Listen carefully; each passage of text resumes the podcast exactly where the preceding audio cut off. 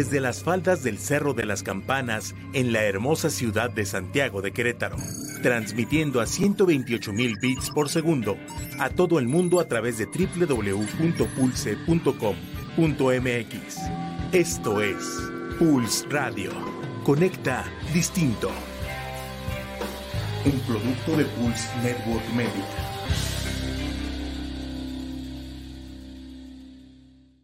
Pulse Podcaster llega a ustedes gracias a la producción de Grupo Viar, alcanzando metas en común. Todos los comentarios aquí escuchados son responsabilidad de quien los emite.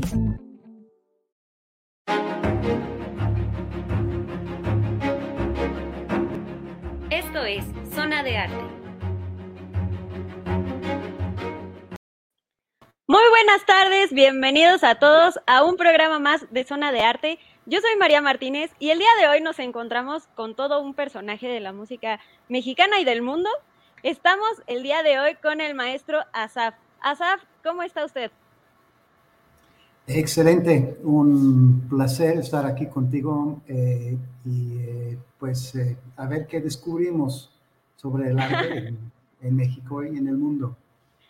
Perfecto, pues así es, es de este lado, perdón, el maestro ya me quitó las palabras de la boca. Vamos a, seguir con nuestra temática del mes, que es México en el mundo artístico. Entonces, vamos a platicar primero sobre el maestro, quién es, para conocerlo, digo, ya es muy conocido, pero por aquellos nuevos que no estamos como tan sumergidos, bueno, no estamos en general, ¿no?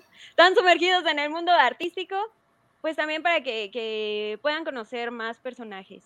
Maestro, platíquenos grosso modo quién es usted, a qué se dedica y pues todo lo demás que hace. Eh, soy el chelista principal eh, de la Orquesta Sinfónica del Estado de México. Eh, nací en Israel y, em, crecí en Estados Unidos. ahí me formé como músico y desde el 1999 que me invitaron eh, para una prueba de tres meses aquí en Toluca, en el Estado de México, como principal de la, de la OSEM, eh, pues eh, pasé la prueba y me quedé forever. Entonces, ahí sigo. Bueno, aquí sigo. pues muy bien, maestro. Eh, por ahí hay algo muy interesante del maestro Asaf que no nos platicó ahorita, pero es que él no solo es músico, también tiene eh, una carrera en matemáticas.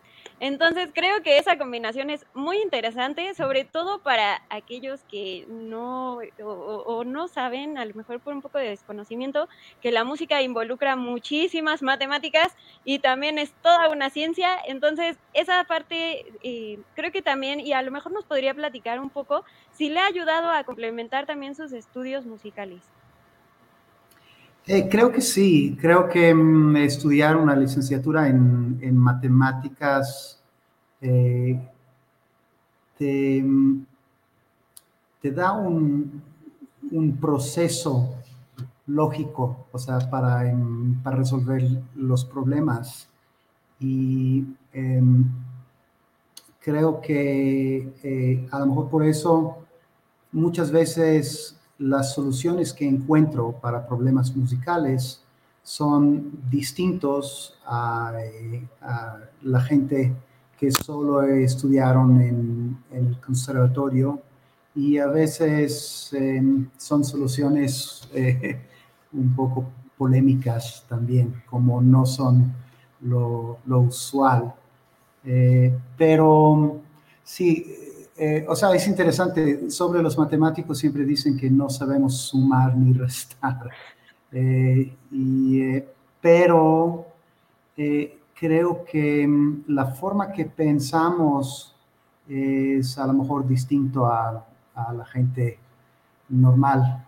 O sea, por ejemplo, yo me acuerdo que estaba con mi hijo en un Oxxo comprando unos dulces hace un tiempo y eh, decidimos comprar tres dulces de, nueve pesos y había una fila, o sea, estábamos ahí formados eh, y suficiente, tuve suficiente tiempo para pensar tres por nueve y no me acordaba si era 27 o 28. Me, me pasan cosas así. Entonces pensé, pues 3 y 9, los dos son eh, impares, entonces tiene que ser par. Entonces sabía entonces que era 27 y además cuando eh, tienes 9 por otro número, entonces los dígitos tienen que sumar 9.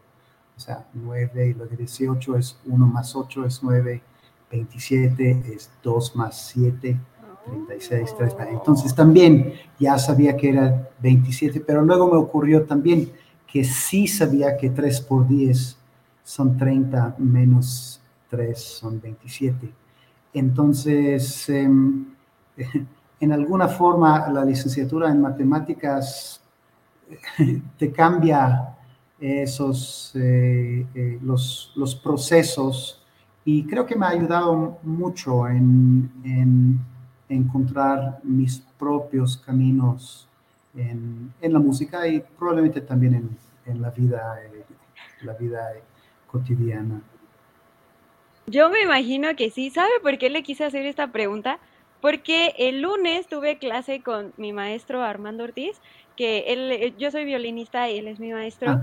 este, y él es eh, ingeniero en mecatrónica, me parece, y también, eh, bueno, es licenciado en música y tiene maestría y todo, pero había algo del arco que yo no podía resolver y me empezó a dar como terminología, yo creo que inconscientemente, pero terminología como muy ingenieril, muy de matemáticas y yo es que así tiene todo el sentido del mundo, pero así me hizo como, como ruido justo lo que dice, ¿no?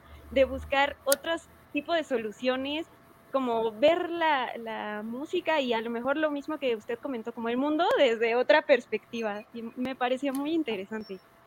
A, mí me encanta, a mí me encanta esas, eh, esos enlaces entre música y, y, eh, otras áreas y, eh, o sea, siempre me emociona cuando llega una persona como un, ingeniero eh, y está capaz de explicar una cosa como un legato en el sonido en una forma completamente distinta que uno que viene de otro, de, otro eh, o sea, de otras ideas, jamás le ocurre pensar en esa forma. Y a mí me encanta.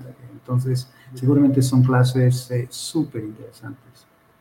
Sí, sí, seguramente. Y supongo que también usted lo, ha aplicado con algunos de sus alumnos.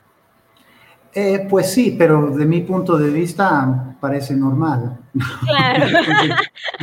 no, yo no me quedo sorprendido por mis explicaciones. Por usted mismo. Bueno, pero a lo mejor sí le han hecho como esos comentarios de, ah, no lo había pensado así.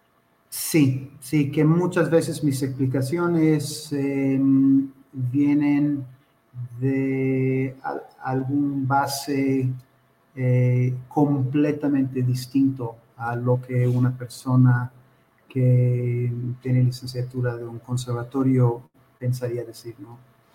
Lo digo de una forma completamente distinta. A veces, a veces.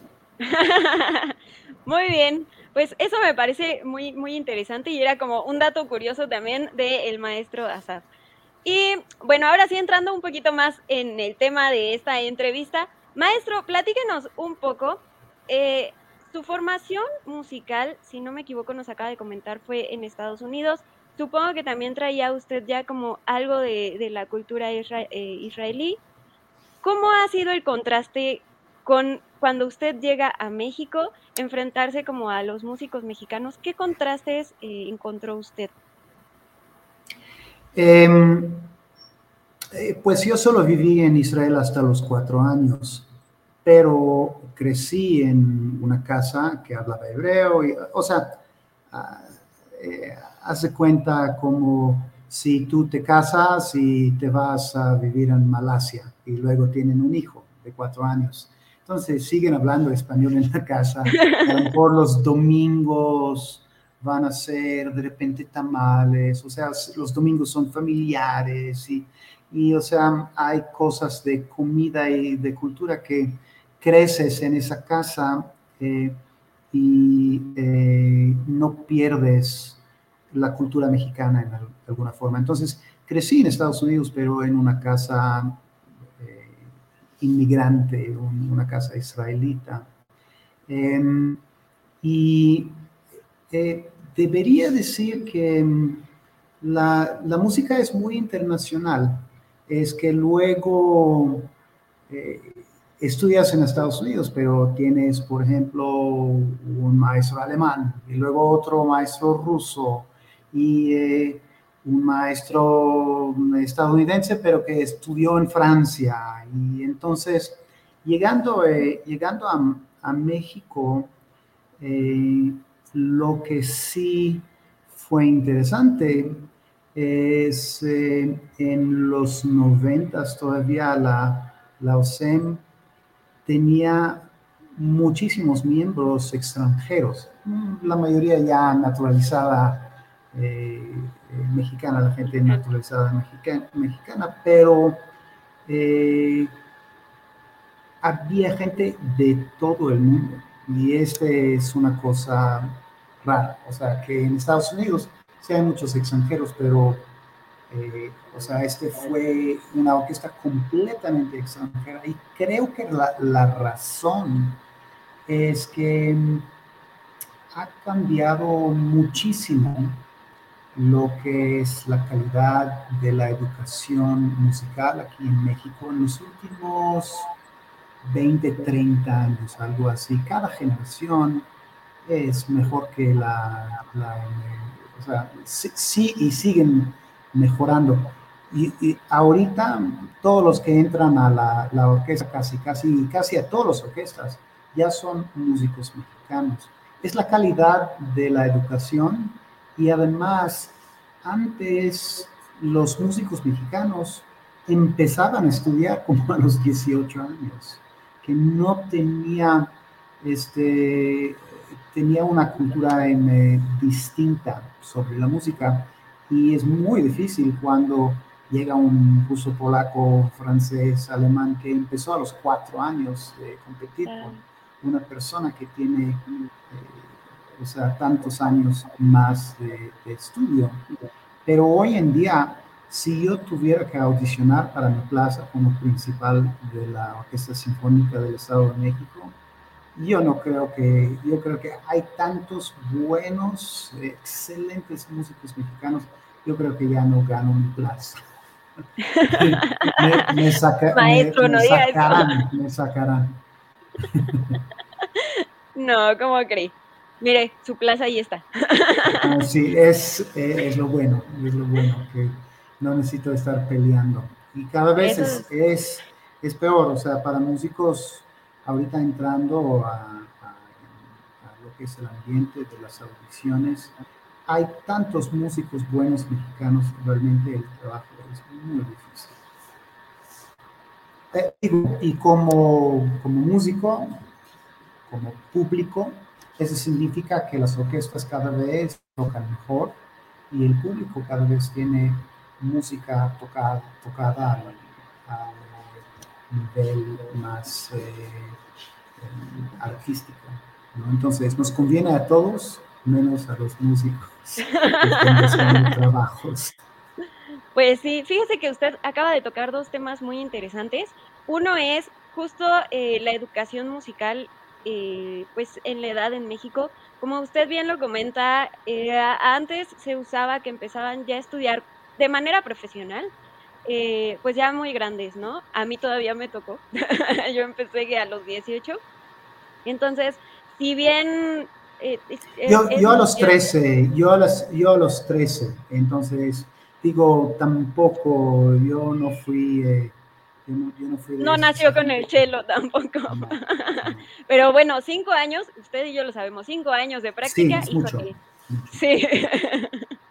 Entonces, eh, sí, sí es muy, muy, de este lado, sí es muy cierto que, que empezábamos desde, mm, o sea, ya muy grandes y que poco a poco se ha ido como reduciendo, ¿no? Se ha ido como creando también esta conciencia cultural y artística que usted menciona y pues eso también va empujando, ¿no? También van abriendo entre oferta y demanda más academias de música, entonces ya es como más común todavía de, ah, pues voy a llevar a mi hijo a, su clase de violín estando chiquitito, aunque el, niño o la niña no tengan intenciones todavía de profesionalizarse, pero van haciendo la educación musical o, artística en general desde más chiquitos y eso creo que ayuda también a la segunda parte de su comentario, que fue... Eh, pues que vamos como, como subiendo el nivel, subiendo el nivel. Y creo que esto nos ayuda también a la formación de público, que es muy importante. También justo por lo que comentó usted hace, hace un momento, ¿no? O sea, hay cada vez más competencia entre los músicos y entre los artistas en general. Ahorita los de teatro, por lo menos aquí en Querétaro, andan con todo, maestro, ¿eh? Hay muchísimas compañías teatrales. Bueno, en México, ¿qué le cuento, verdad? Pero acá en Querétaro, donde, donde nosotros residimos, o sea, de verdad cada vez se abren más y más y más compañías y más y más academias de música y más y más cuartetos y más y más este, orquestas independientes. Entonces, esto, si bien va creando competencia, también va creando formación de públicos, que al final, pues eso significa pues más trabajo también para nosotros, ¿no? Eh, yo siento que hay dos partes de, esa eh, ecuación, de esa, de esa fórmula, que, parte es que va, es que el, gato y el perro andan. no se preocupe. También luego por acá se me, se me asoman, diría un, un amigo que entrevistamos hace como un año, las bendiciones, ¿verdad? Entonces, em, eh, hay una parte que es eh, la parte eh, vamos a decir, de enriquecimiento cultural de la clase media. Es una cosa que ha crecido muchísimo en los últimos 20, 20 años. Entonces, no solo eh, es que los mexicanos estamos dándoles chance a los niños de cuatro años a tomar clases de Suzuki, eh, también eh, son clases de taekwondo y son clases de robótica y son clases de teatro y arte idiomas y o sea es una cosa creo eh, muy positiva en, en, en cual estamos enriqueciendo las vidas de, de nuestra clase media, o sea, la clase que tienen eh, eh, posibilidades de, hacerlo. Y cada vez creo que el, mexicano em, es, eh, por esta razón, es, em, tiene una vista más plena, es más internacional. o sea, son cosas muy bonitas. Pero eh, todas esas cosas que tienen que ver con arte, mm, teatro, eh, música, eh, bueno, taekwondo, ajedrez, es que si quieres vivir de eso, si eres un ingeniero, me imagino puedes encontrar un trabajo, aun si eres el, en la clase de 20 eres el número 20, eh, pero si tienes tu título, entonces eh, vas a tener, al menos para comprar tu Jetta cada cuatro años, ¿no? Tu Jetta del, año. Y el problema en la música es que es como eh, los deportes si no eres un Messi, entonces para ti no hay trabajo. Y este es muy cruel, es muy cruel. Es una de las razones que yo estudié matemáticas, porque a mí mis papás siempre me decían que iba a morir de hambre. O sea, usted desde chiquito sabía que iba a ser músico. Eh, no había decidido, pero es una cosa que yo quería hacer. Pero entrando a la universidad, entonces, eh, mis papás me preguntaban, ¿cuántas horas necesitas al día para estudiar?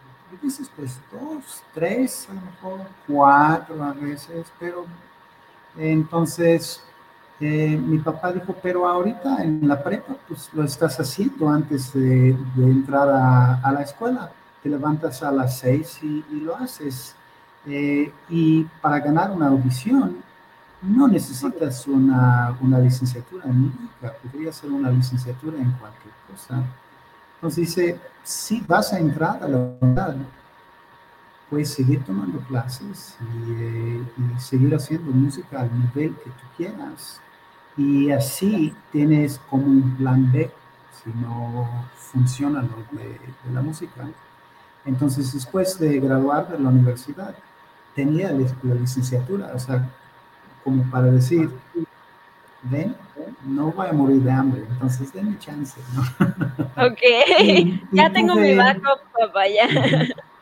Y tuve mucha suerte, o sea, realmente mm, el hecho que, eh, me dieron chance a tocar en la Orquesta Sinfónica del Estado de México y había clic ahí, em, fue una cosa completamente inesperada y súper, súper suertuda, o sea, me cambió la vida y me convirtió en no sé profesional. Ok, fíjate que sí, no lo había como considerado, pero ahorita las generaciones están teniendo cada vez, y, está súper padre, eh, una formación más integral, ¿no? Y algo que, que comentó también que dije, ¿es real? Esta formación integral está no solo ya en la clase alta, sino que también ya se está pudiendo dar en, la clase media y, pues esto volvemos a lo mismo, ¿no? Nos permite también tener sí más eh, pues oportunidades a los que no somos de clase alta y tener también más eh, pues pues más opciones más foros más esto no como más demanda entonces pues podríamos incrementar también este la oferta algo que también debería Debería comentar algo que a lo mejor no va a ser un comentario muy popular. Usted comenta, está en su programa. Cuando yo veo a, todos estos em, eh, programas, esos programas como el sistema en Venezuela o eh, las orquestas aztecas que están haciendo aquí para niños chiquitos y lo que están diciendo, eh, siempre dicen algo como si le das a un, a un niño pobre un violín, entonces ya no va a agarrar un arma. Pero la realidad es que la mayoría de esos niños no van, eh, no, no van a tener trabajo, no van, a, no van a poder vivir de música. Entonces, si el sistema o la, ¿cómo se llama?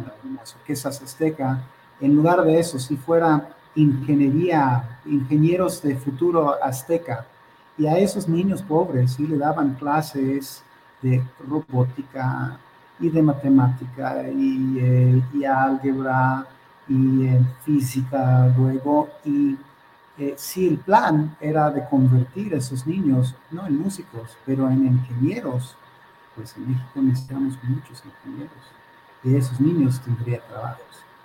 Y este ayudaría a lo que es eh, el, sistema económico del, país.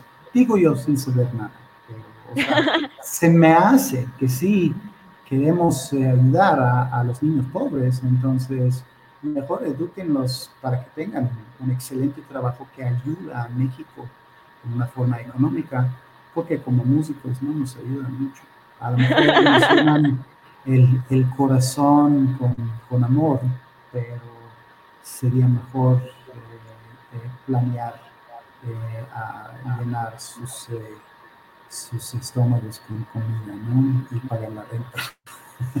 Pues sí. Digo, a lo mejor no es algo muy popular, pero yo entiendo como músico.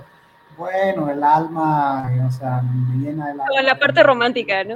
Sí, sí, y es cierto, es cierto pero hay muchos músicos que no tienen trabajo y conozco mucho menos ingenieros que están eh, desempleados. pues sí, fíjese que este creo que tiene, o sea, tiene sentido.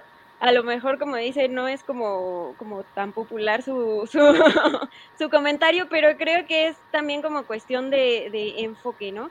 Si, lo, si vemos las orquestas o este tipo de programas como pensándolo justo en la profesionalización, sí, creo que deberíamos de cambiar los métodos y cambiar como todo el Sí, pues, entiendo perfectamente, eh, entiendo perfectamente bien que mi solución es eh, menos poética. no, yo creo Pero es más, más lógica y más funcional.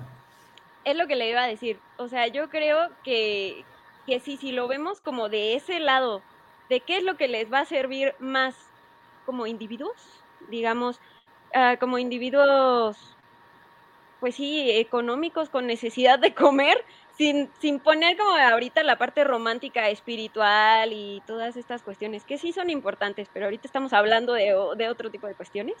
Creo que sí, comparto su opinión, ¿no? O sea, y justo, fíjese que justo hace como una semana estaba yo platicando con, con Roberto, que es un, es, es el esposo de mi mamá, y él... Uh, le voy a, contar que hoy es su cumpleaños, así que Beto, cuando veas esta entrevista, feliz cumpleaños.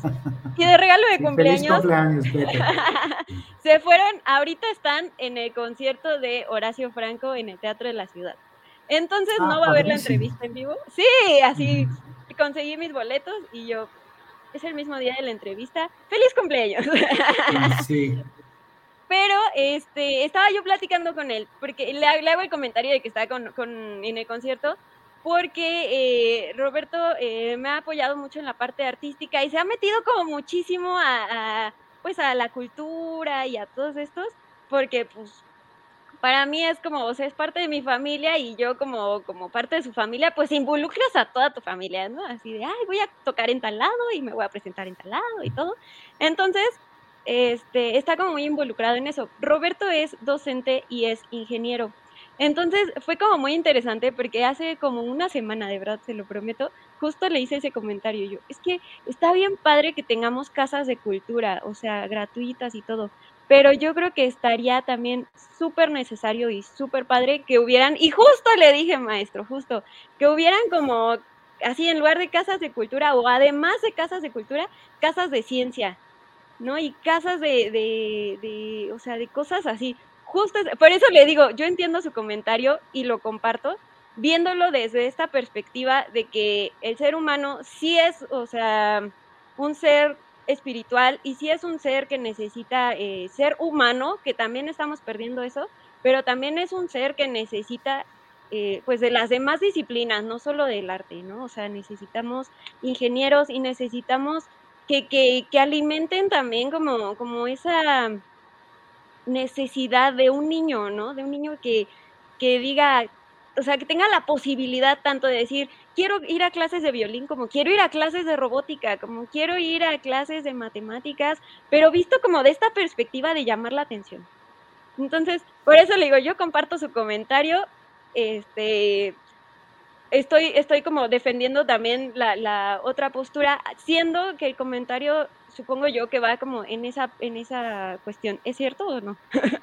sí, y, eh, diría otra cosa, que no entiendo por qué cuando hablas con un ingeniero o matemático o eh, físico, químico, entonces muchos de ellos tocan algún instrumento o aman la música clásica, van al teatro, van, eh, les gusta leer, eh, van al cine de, la, de arte.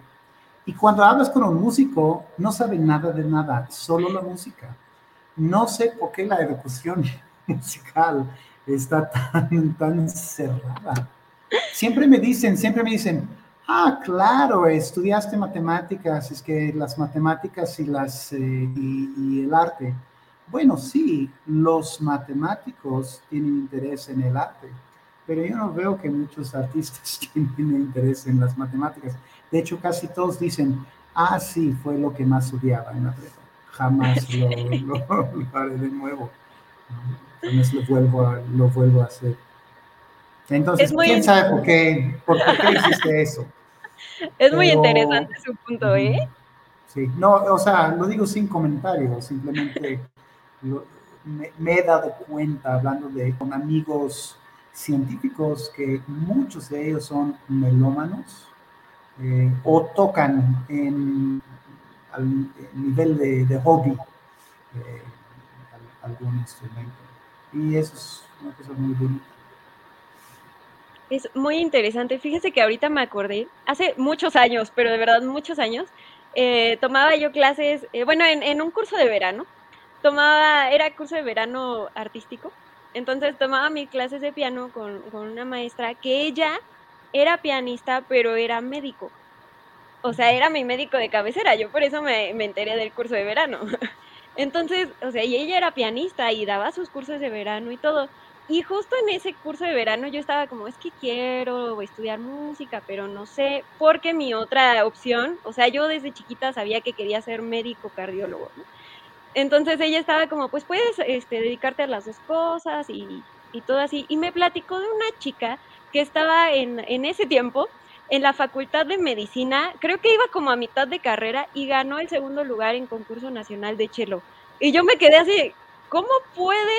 O sea, ¿a qué hora duerme? ¿No? Pero, o sea, se me hizo muy interesante ahorita este comentario, es muy cierto. Muchas veces como que los músicos y en general los artistas, porque también seguro usted conoce muchos artistas de otras disciplinas y le pasa lo mismo. Todo es como arte, arte, arte, arte, arte. Y, es como, bueno, o sea, yo por ejemplo eh, disfruto mucho platicar a veces con, con mi maestro Armando porque le digo que saca así como terminología de ingeniero y yo, oh, tiene todo el sentido. Y lo entendí. y lo entendí porque luego me gusta así como, pues leer, aunque sean artículos, cosas así. Pero si yo quiero ir a comentárselo a, algún otro compañero, es como, no entiendo. No entiendo. Y, En, en la, eh, la Escuela de Medicina en San Francisco, la Universidad de California en San Francisco, que es una escuela de, de posgrado de doctores, tienen... Em, la Sinfónica de los Doctores, que son solo doctores de ahí de la escuela que tocan en la orquesta y tocan, no me acuerdo, una o dos veces al, mes eh, dan conciertos y eh, su director es el fagotista de la Sinfónica de San Francisco. Y estaba pensando, o sea, si tenemos un club científico en eh, la orquesta, es mucho más probable que sea de astrología que astronomía. Eso sí, eso sí. Pero fíjese que qué curioso. Oiga, hay una pregunta, por ejemplo, esto que estamos platicando, pues lo estamos platicando de México, pero usted ha visto como este mismo interés o desinterés en otras áreas, en, es igual. otras partes del mundo. Es, es igual, es igual. Y, a lo mejor es algo cultural, porque si quieres ser músico, entonces, o sea, dicen es que necesitas enfocarte. Y sí, ¿por qué estás leyendo? ¿Por qué estás haciendo? Necesitas sentarte estudiar y cómo tienes que quitar todos tus, eh, tus, o sea, es, eh, el arte está lleno de historias de gente como John Coltrane que tocaba todo el día y luego dormía con, con el saxofón todavía puesto, eh, eh, eh, ¿cómo se llama? Milstein, que igual, o sea, tocaba, se levantaba en la mañana y agarraba el violín y caminaba por la casa tocando el violín todo el día. Y él lo que decía es, estudiar, pues, o lo puedes tocar o nunca lo vas a poder hacer así decía, o sea, tenía esa idea de si eres un músico, entonces eres una persona que lo haces todo el día. No hay, no existe eso de estudio. Entonces a lo mejor culturalmente es una, es una cosa así. Eh, y creo que es, eso también viene del hecho que cuando nosotros presentamos algo, eh, y por eso eh, duele tanto cuando alguien da un comentario negativo sobre algo que hace sobre el escenario, es porque tú estás presentando algo que viene desde muy profundo adentro de ti, algo que a veces son cosas que te definen, que estás poniendo ahí enfrente de la gente. Entonces, cuando, em, cuando te dicen que no me gustó, lo tomas como es que si no te gustó eso, entonces estás diciendo que no. Que soy mal músico. sí, sí, que no soy mala persona. ¿No? Porque estás rechazando a mí, no estás rechazando algo que hago. Claro, como la interpretación, ¿no? Sino este, a la este viene, este viene de aquí, este viene de aquí, entonces lo que estás rechazando es lo más profundo que, que tengo, entonces duele mucho. Y si eres un ingeniero y em, eh, sacas eh, un integral, o sea, sale mal la, la, suma, entonces es, ah, bueno, ah, es 5.3, no 0.2. ¿no? Entonces, no, no, duele, no duele en la misma forma. Entonces, a lo mejor eso también tiene algo que ver. Porque, Muy posible, Sí, es, eh, es, lo de adentro. Y no creo que los ingenieros hacen, hacen eso. Están tomando cosas de, de, afuera y, nunca, nunca llega hasta... Claro, no es como, oh, sentí tan bonito esa integral. sí, claro, claro. A, a, lo mejor los buenos sí, a lo mejor los buenos sí. sí, ¿verdad? Ya con, con, pasión van haciendo sus, sus sí cálculos. podría, podría ser. Maestro, y cambiando de tema, platíquenos, ¿usted qué siente cuando se presenta en un escenario mexicano y qué siente cuando se presenta en un escenario, pues, en alguna otra parte del mundo? Em, creo que siempre es igual. Igual podría ser, perdón, eh, la respuesta del público. en, alguna forma, cuando tocamos algo, es una oportunidad de... Em, yo, siento que las emociones eh, es una cosa universal que siempre los humanos hemos sentido. Eh, eh, es padre poder compartir emociones fuertes que conmuevan. Y es súper interesante agarrar una obra, a veces que escribió una persona hace 300, 300 años, y a través de tocarlo, eh, es como regresar en el tiempo, estás sintiendo las emociones que la persona que lo escribió hace 300 años en un lugar a veces lejano y muy distinto. O sea, por, eh, eh, claro. La diferencia de 300 años y también por un país distinto. Eh, y de todas formas dices, este es algo trágico. Este es la muerte que te deja vacío. Esta es la felicidad de, eh, y optimismo de un nuevo amor. Este es una persona vieja eh, acordando un momento. O sea, son cosas que, son cosas que cuando eh, uno lo presenta, entonces son cosas universales, entonces te puede conmover mucho.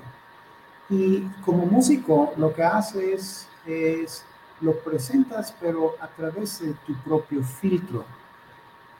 Eh, si yo toco algo trágico, entonces eh, yo entiendo es música trágica y la presento, pero en mi forma.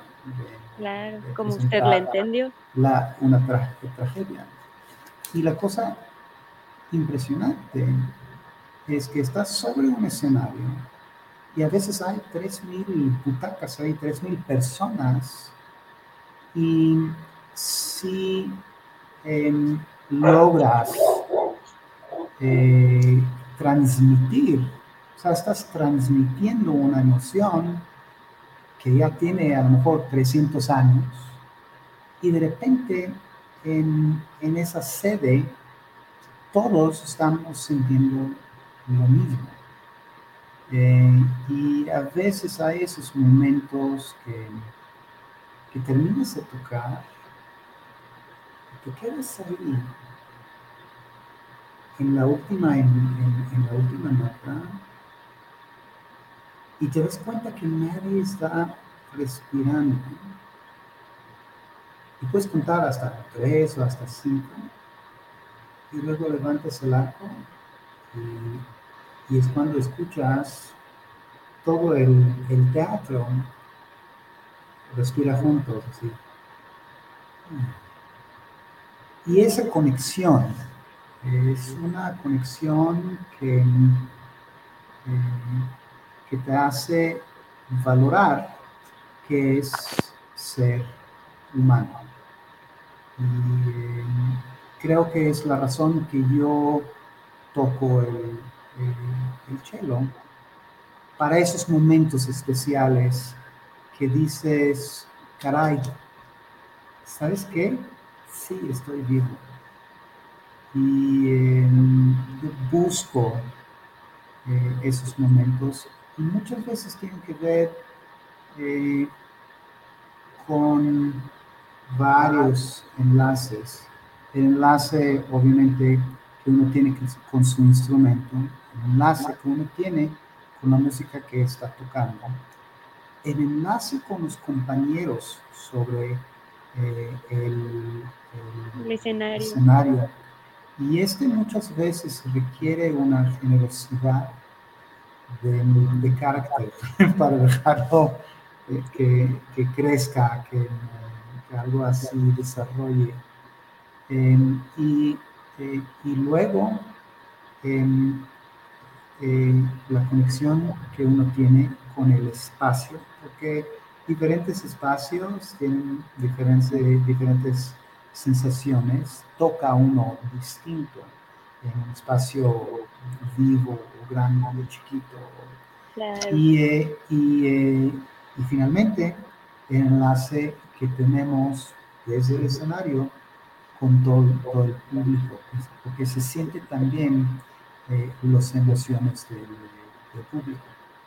Eh, y eh,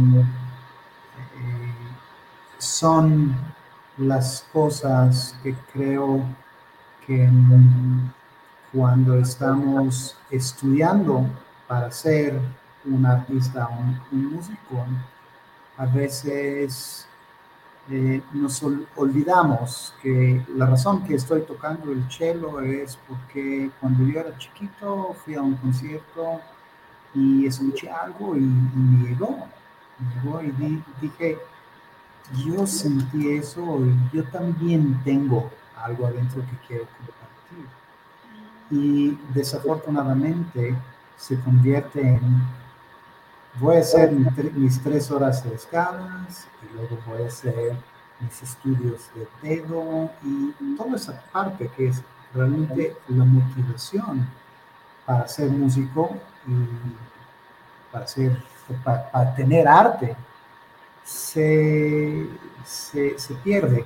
Se va desvaneciendo. Como, como un nadador que solo sabe cuántas, eh, cuando, o sea, que necesita hacer un kilómetro de, calentamiento y luego que va a hacer no sé cuántas de técnica y luego va a hacer unos de, sprint y se olvida que la razón que quería ser nadador es porque sus papás cuando era chiquito lo llevaban a, a la alberca y ahí sentía que estaba flotando, que podía volar, que tenía eh, una fuerza de un superhéroe, podía levantar a su papá.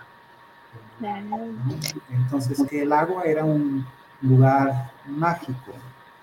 Y a veces vale la pena como nadador eh, acordarse, acordarse de, de, esa motivación y de igual manera tenemos que acordarnos que la razón que queremos ser artistas es por cómo nos hace sentir y cómo nos eh, da valor a la vida. Y el proceso, desafortunadamente, mata muy fácilmente a todo este recuerdo y esa motivación. Claro. Pues un poco de lo que platicábamos hace, hace unos minutos, ¿no? Como ahora sí, la parte romántica se ve como, pues sí, desvanecida por la parte, vamos a llamarle ahorita como técnica, ¿no? La parte pues no sé si llamarle científica, pero sí técnica. Y fíjese que sí, sí lo he notado mucho, bueno, por lo menos yo con mis compañeros. O sea, no, no me había como puesto a analizarlo, pero ahora que lo mencionas, sí, sí, pues sí lo veo yo. Entonces, qué buen punto de reflexión, maestro. Y no, no creo que solo sea en, en la música o en el arte, creo que muchas veces nos pasa como en general, ¿no? En la vida, estamos ya como tan metidos en, tengo que hacerlo, tengo que hacerlo bien, que se nos olvida el por qué lo estás haciendo.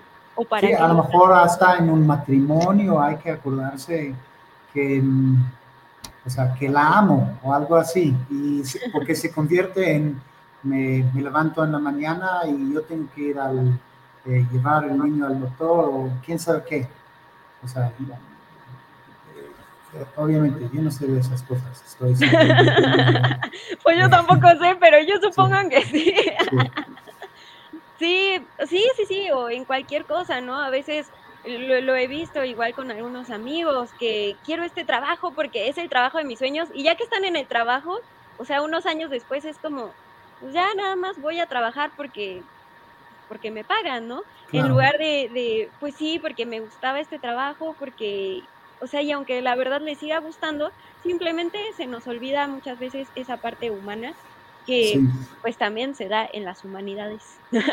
Sí, para mí, o sea, perdón por, eh, por eh, hacerlo aún más filosófico, pero para mí siempre eh, la pregunta más básica es, ¿Qué es lo que te hace feliz? Y em, para mí, parte de la felicidad tiene que ver con conexiones con, otras personas. Y llevar el perro al parque, o sea, hay otras cosas, pero, o sea, es parte de eso. Y cuando realmente lo pensamos, eh, ir a la playa y hacer nada es una felicidad de alguna forma muy barata. Eh, lo que se siente tan rico de estar en, el, eh, en, la playa muchas veces es simplemente no estar haciendo el trabajo que odias, dejar el trabajo. Y claro, como, Un, como un break, ¿no? es como, como estar dando golpes en la cabeza en, en, el muro y de repente pararlo y dices, ay, qué rico se siente. no, pero la, o sea, sí estás dando golpes en, la pared, entonces pues eh, no es, no es difícil encontrar algo, la barra está muy baja, entonces eh, usualmente las cosas que me hacen feliz o, te, hace, te hacen feliz son cosas que son que no son fáciles necesariamente. Eh, y cuando logras algo que tiene algún alguna, eh, interés personal para ti o, algo que te conmueva, eh, como el arte. O sea, es, em, es muy fácil escuchar eh, una, un álbum de Beyoncé, porque está muy bien hecha. Es que tiene los mejores músicos, los mejores productores, está, es, está fácil, está hecho. para que sea fácil de, Y una sinfonía de Mahler es muy densa. La escuchas una vez y no entiendes lo que está pasando. Pero si tienes paciencia y si estás dispuesto de trabajar un poco, entonces yo siento que esas felicidades son a lo mejor eh, más profundas, menos el superficie. O sea, es la diferencia entre eh, leer un cómic de Hombre Araña, que o sea, está padrísimo porque dices, ay, si yo fuera un superhéroe y podría claro. Y si todos me amaran, eh, o sea, es muy fácil, es muy, fácil leer una cosa así, pero ¿qué tal leer Don Quijote o, no sé, el laberinto de la No son cosas fáciles para leer, pero finalmente creo que eh, te da... Em, eh, ahí es donde desarrollas las herramientas para mm, entender la vida a lo mejor con un, poco más de profundidad. Eh, y em, al menos para mí eso vale la pena. Entonces, eh, em, no, no, sé.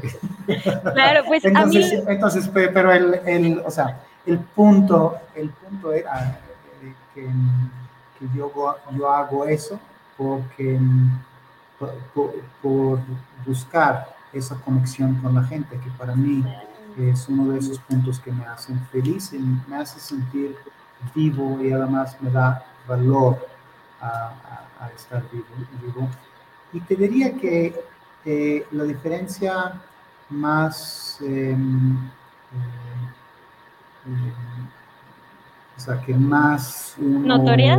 ve notoria en tocar en, lugares eh, ricos en el extranjero es que simplemente el trato fuera del escenario eh, es mejor. Diga, si hay sándwiches, o sea, cuando, o sea, o te ponen, Sí, hay un intermedio saben que venías desde lejos, entonces hay una seña. Y no, o sea, ellos sí tienen dinero para hacerlo. Que hay, eh, en lugar de tener una orquesta con 100 personas y abren un baño, y luego en el intermedio están formados 40 eh, personas para cada baño. Entonces tienen como tres baños y cada uno con, eh, o sea, con suficiente espacio para toda la orquesta. Entonces, hay lugares para calentar antes del, del, concierto sin que se escuche sobre el escenario. O sea, cosas así que tienen que ver más que todo con... Eh, con lo administrativo, ¿no? Con el dinero, con el dinero, que hay dinero. Y, eh, y pero te digo que la diferencia sobre el, escenario es casi Casi lo mismo. Pues al final todos somos seres humanos, ¿no? exactamente. Maestro, me gustaría hacerle muchísimas otras preguntas, pero ya se nos va a acabar el tiempo. Ah. Entonces, seguramente vamos a, tener alguna otra ocasión que podamos seguir platicando, si, si, si su agenda nos lo permite. Ah, encantado, o sea, nadie quiere hablar conmigo sobre la música, o sea, es una cosa muy de nicho. Entonces yo, eh, yo honorado y, o sea, es un gran placer poder, eh, poder eh, compartir una cosa que o sea, para mí es tan importante y desafortunadamente no nos da la oportunidad de hablar de, tan seguido. Ah, pues entonces luego lo agendaremos para, para una, una parte 2, no se preocupe por eso. Pero para terminar esta entrevista, me gustaría que nos platicara qué proyectos tiene ahorita y qué proyectos vienen para SAF. Em, pues em, en este, en la em, eh, pandemia tuve la suerte de saber que viene un concierto de, con la Orquesta Sinfónica del Estado de México. Toqué como solista el concierto de William Walton, que casi no se toca, eh, porque es muy difícil y una obra muy densa, eh, eh, pero por las, razones que yo ya dije, si yo tengo oportunidad de, tocar como solista, entonces yo escojo la cosa más difícil. Pues entonces eran, seis, seis meses de, de trabajo eh, y, desde que toqué el concierto de Walton, no he hecho nada en absoluto. estoy en un hueco artístico eh, y lo estoy disfrutando, pero también yo siempre eh, necesito metas reales, constantes, difíciles. Entonces acaba de comprar la música para el concierto de, Barber, que tampoco se toca y eh, es aún más difícil. Entonces ya lo tengo sobre mi atril y seguramente en esos días ya lo voy a abrir. Pues este va a ser mi, mi siguiente meta personal. Y eh, em, yo disfruto mucho eh, no solo las metas, no solo las metas, eh, digo, no solo los conciertos, pero también todo el proceso de, o sea, esos seis meses que, de preparación. De preparación, o sea, para mí me hace sentir como artista, porque aunque son decisiones que hago en mi estudio, para mí eh, son eh, mis decisiones y cuando no funcionan son mis fracasos y cuando funcionan son mis éxitos. Entonces, de alguna forma dices, pues, estoy eh, creando algo mío y eso me, encanta. Entonces, yo eh, tocando dos conciertos a la semana, sigo tocando con, la que se compra del Estado de México. Estamos ya en plena temporada, ya regresamos con la orquesta completa. Este, Por fin, ¿no? Después de, uff, fue eterno, eterno. De hecho, ya llevamos un año y medio en alguna forma tocando, tocando cosas. Y hay algunos eh, proyectos de, música de cámara que vienen, que vienen pronto. Y em, en, cómo van abriendo las salas de, concierto, entonces seguramente los, eh, los proyectos también se van a ir. Irán saliendo nuevos proyectos. Así es. Pero yo feliz aquí eh, con mi chelo en, mi casa y con mis sueños y pues, eh, mi vida chiquita y personal de artista. pues así andamos todos, no se preocupe, maestro. Bueno, pues entonces seguramente para la siguiente entrevista ya vamos a, ver cómo va ahora sí su proceso del concierto, que ya dijo que en próximos días va a abrir su, música, a ver si es cierto, que nos cuente y nos vaya actualizando también, pues cómo, cómo va la temporada, cómo va la siguiente temporada y si han salido nuevos proyectos. Seguramente sí. Maestro, pues de verdad, un gusto, un gusto haber platicado con usted. Muchísimas gracias por habernos regalado, pues, bastantes minutos de su tiempo. Y pues nada, estoy pues nuevamente muy agradecida con usted, desearle el mayor de los éxitos en todos, en todos los procesos y todas las cosas que tiene usted que hacer. Muchísimas gracias, gracias por la invitación, gracias por la entrevista. Ay. Bueno, pues antes de irnos, quisiera mandarle un saludo a Isidro Trejo, Isis, que siempre nos escucha por ahí también, eh, pues a Roberto, que ya le habíamos mandado saludos, pero pues feliz cumpleaños, Beto, y un saludo y muchísimas gracias a nuestro productor Miguel Olvera, que siempre nos está apoyando aquí en, en Pulse y para Zona de Arte.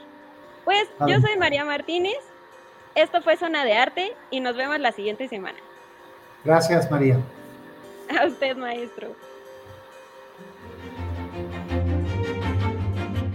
Esto fue Zona de Arte. Escucha nuestra siguiente emisión y síguenos en redes sociales como Zona de Arte.